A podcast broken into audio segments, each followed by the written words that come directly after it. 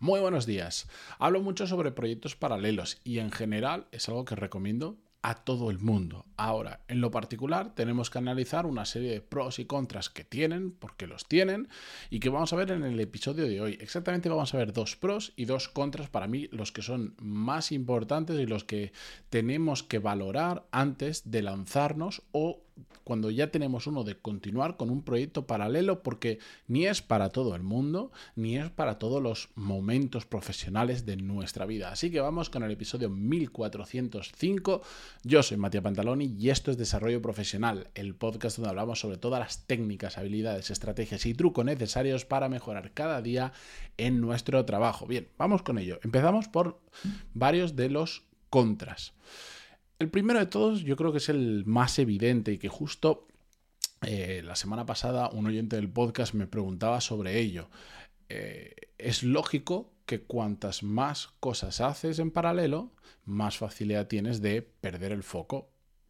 Yo creo que aquí no hay discusión. Si tú haces una única cosa y el 100% de tu cabeza y de tu tiempo va en hacer esa única cosa, lo que vas a hacer es que vaya más rápido y sobre todo vas a llegar con más profundidad a eso que estés haciendo, desarrollando, lo que sea. Yo creo que esto es evidente y todos lo hemos experimentado, ¿vale? Esto es un esto es casi matemática. ¿Cuánto tiempo tienes? ¿Cuántos proyectos tienes? Pues divides tiempo por proyectos y eso es al final lo que le puedes dedicar. Entonces, si realmente es el momento en el que tienes que poner el foco en algo muy, muy, muy relevante o requiere que llegues, requiere que le dediques muchísimo tiempo y con muchísima profundidad, igual no es el momento de tener un proyecto paralelo. Ojo, aquí hay un tema que no hay que confundir foco con tener que hacerlo todo tú. Muchas veces sí te puedes permitir tener más proyectos paralelos porque la parte en la que tú aportas mucho valor, lo aportas, pero después hay otra parte, por ejemplo, más operativa que eres capaz de delegar. Y en esa parte en la que tú aportas mucho valor, por decirlo de alguna manera, no cambia nada si ya le dedicas cuatro horas, que es lo que necesitas, o si le dedicas cinco, seis o siete.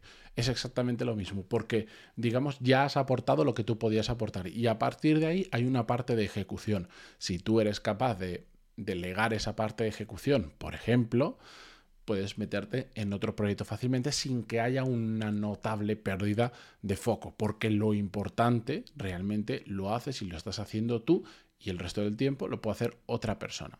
Eso es una forma, porque todo esto del foco lo, voy a comentar al final de todo en las conclusiones, pero a veces para poder tener foco en una cosa tienes que tener varias cosas. Os lo, os lo, explico al final, que es un poco complejo de explicar con palabras, pero se entiende cuando pasemos por todo, ¿vale? El segundo punto, el segundo contra, es el desgaste mental y de energía que supone tener diferentes proyectos en paralelo. Yo esto lo he vivido, de hecho yo creo que es la señal que más me indica que me estoy pasando de tener demasiadas cosas en paralelo es cuando estoy exhausto, pero no es exhausto porque de repente esté trabajando más horas de lo normal, sino aunque le dedique las mismas horas, cuando tienes que saltar de proyecto en proyecto a lo largo del día, a lo largo de la semana, a lo largo del mes, se hace mucho más costoso. Mentalmente es complicado. Incluso aunque te organices muy bien, que dices, bueno, imagínate, yo mm, las primeras horas de la mañana se lo dedico al proyecto A.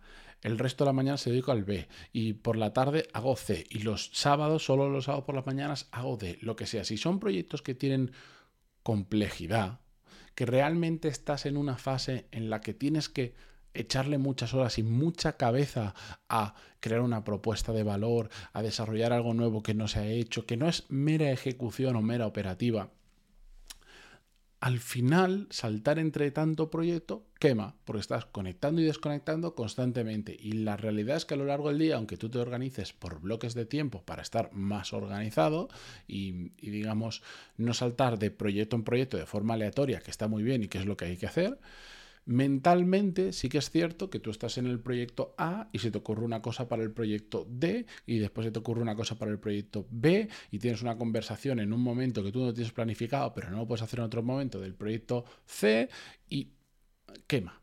La realidad es que quema cuando tú solo tienes un único proyecto, por ejemplo, tu trabajo, y solo piensas en eso, normalmente mentalmente suele ser bastante más descansado.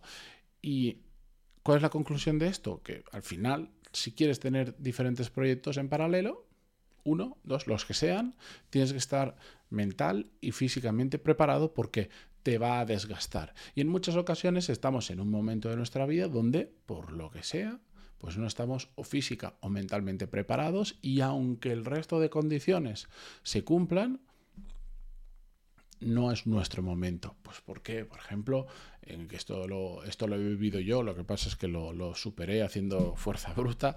Eh, cuando eres eh, papá o mamá, pues todos sabemos que los primeros años, los que hemos pasado por ahí, los primeros años son complicados. ¿Por qué?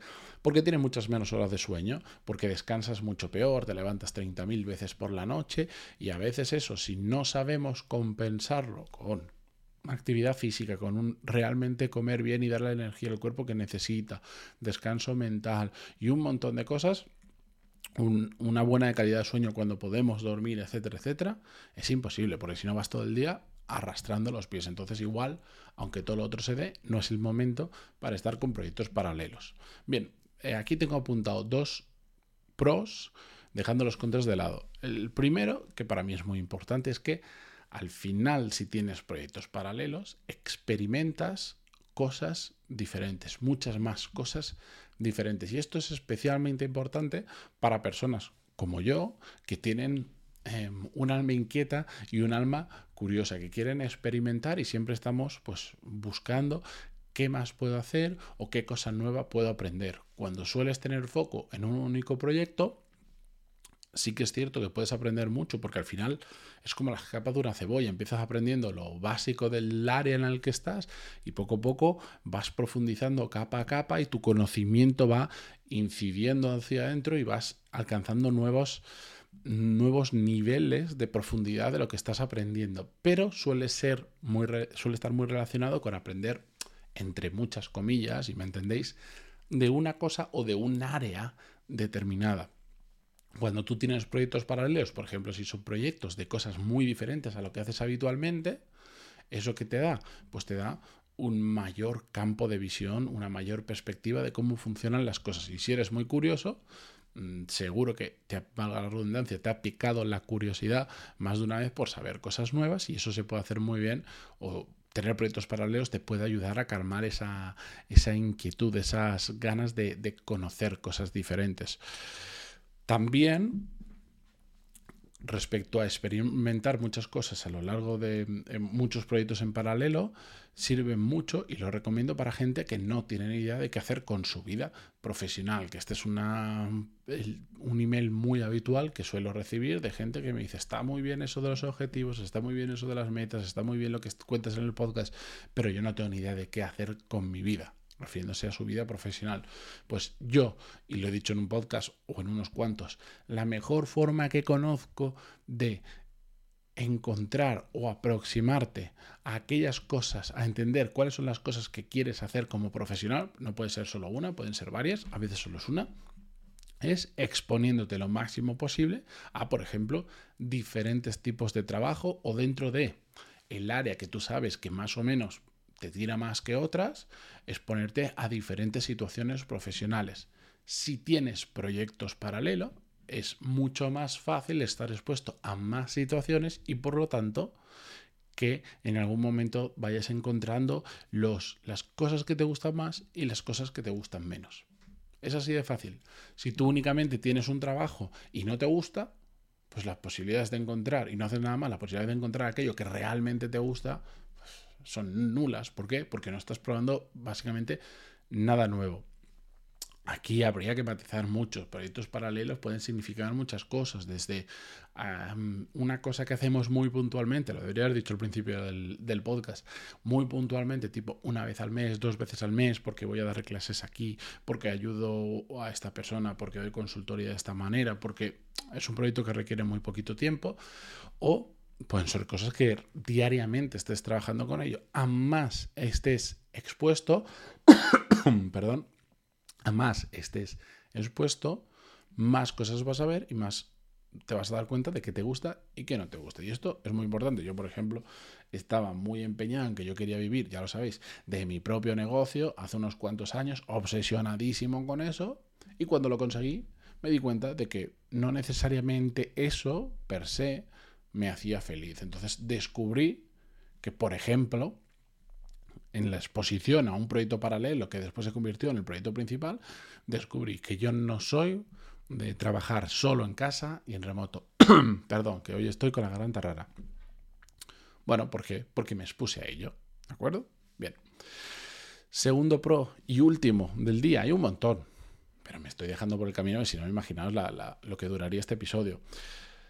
Al final, si esos proyectos paralelos, más que un hobby, se terminan convirtiendo en algo más, en un negocio mayor o menor, lo que te ayuda es a diversificar ingresos, que es 100% el caso que yo tengo. Yo tengo mi trabajo donde tengo, como cualquier persona, un sueldo que llega todos los meses, etcétera, etcétera, y después de los proyectos paralelos que tengo, lo que pasa es que justamente en mi caso, pues los proyectos paralelos que tengo normalmente empezaron antes que el trabajo principal, pero son otra fuente de ingresos. ¿Cómo? Pues bien, a través de los cursos, que por cierto, no sé si ahora durante febrero o marzo eh, lanzaré nueva convocatoria de, de, mi programa Core Skills. Pues esa es una fuente de ingresos. Otra es los patrocinios del podcast, que este año voy a volver a meter en determinadas ocasiones patrocinadores en el podcast. Otra es cuando me llaman para hacer formación presencial o como cuando me llaman para darme para, para que yo imparta una charla, una clase delante de determinados grupos, normalmente son grupos profesionales tipo una asociación de farmacia y cosas así. Pues esos son diferentes fuentes de ingresos que me permiten diversificar mi cartera. ¿Y esto qué supone? ¿Beneficios? Pues yo creo que todo el mundo más o menos mm, ya puede saber por dónde va. Esto te da una seguridad económica y mental brutal, porque dices, da igual que se caiga cualquiera de las fuentes de ingresos, por ejemplo, no sé si os habéis dado cuenta, los que lleváis un tiempo aquí, sabéis que mm, más o menos agosto, septiembre, octubre y tal del año pasado tuve patrocinadores del podcast y no he vuelto a tener hasta ahora un día sí que eso os explico por qué, porque estoy ajustando lo que quiero tener exactamente, bueno, muchos temas. Pero se ha caído esa fuente durante unos meses y literalmente no me ha afectado nada. No porque genere poco dinero, de hecho se paga muy bien, pero como tengo otras fuentes de ingresos, no me preocupa absolutamente nada. Prefiero llevar los patrocinadores al lugar donde yo quiero llevarlo con un partnership para que, bueno, esto no sé ni para qué lo cuento, pero por si os causa curiosidad, prefiero tener uno o dos patrocinadores a lo largo del año muy potentes, grandes y que estén muy, muy, muy, muy, muy, muy, muy relacionados con la audiencia que tengo, a tener que estar teniendo pues cada dos semanas un patrocinador diferente con toda la gestión que lleva, eh, con las probabilidades eh, de que alguno salga mal, de que se caiga por el camino, pero ya reservado la semana, bueno, unos rollos que los que espero experimentado el año pasado. Se cae esa fuente de ingresos y no me preocupa absolutamente nada, porque tengo otras. ¿Y eso que me permite? Tomar mejores decisiones, no tomar decisiones apresuradas porque el dinero aprieta. Por eso prefiero no tener durante unos meses patrocinadores eh, que no cuadran con lo que yo quiero exactamente y puedo dedicar tiempo y recursos a encontrar aquellos que sí, aunque no tenga ingresos durante ese tiempo. Por ejemplo, o si mañana me quiero cambiar de trabajo, o la empresa en la que trabajo desaparece, o me despiden, o lo que sea, pues mi cara de preocupación será la misma que ahora. Ninguna. ¿Por qué? Porque tengo otra fuente de ingresos de las cuales puedo vivir gracias a esos proyectos paralelos. Lo único que podría pasar si se caen todos de golpe porque ocurre una catástrofe, pues entonces ahí ya me preocuparé, pero esa probabilidad es muy pequeñita. No sé qué, bueno, me tendría que pasar personalmente algo a mí para que se cayeran todos los ingresos personales de golpe todas las fuentes de ingresos. Pero eso, bueno, si me pasa algo, pues ya me preocuparé, ya tendré otros problemas de los que preocuparme. Pero me entendéis, ¿no? Eso versus solo depender de la nómina que cobras en tu trabajo, pues imaginaos la gran diferencia que es cuando tú dependes solo de tu trabajo y si encima no tienes capacidad económica, no tienes ahorros, que vas con el algo al cuello y estás acojonado de que un día te despidan. Pues dices, ¿qué voy a hacer? ¿Cómo voy a mantener a mi familia? ¿Cómo voy a subsistir? ¿Cómo voy a sobrevivir? Los proyectos paralelos, para eso, si eres capaz de monetizarlos, que ojo, eso es, eso es harina de otro costal, sirven muy bien para diversificar ingresos. Entonces, conclusiones muy rápidas, voy a pasar por ellas. Me he guardado dos que son importantes porque no me las quiero olvidar.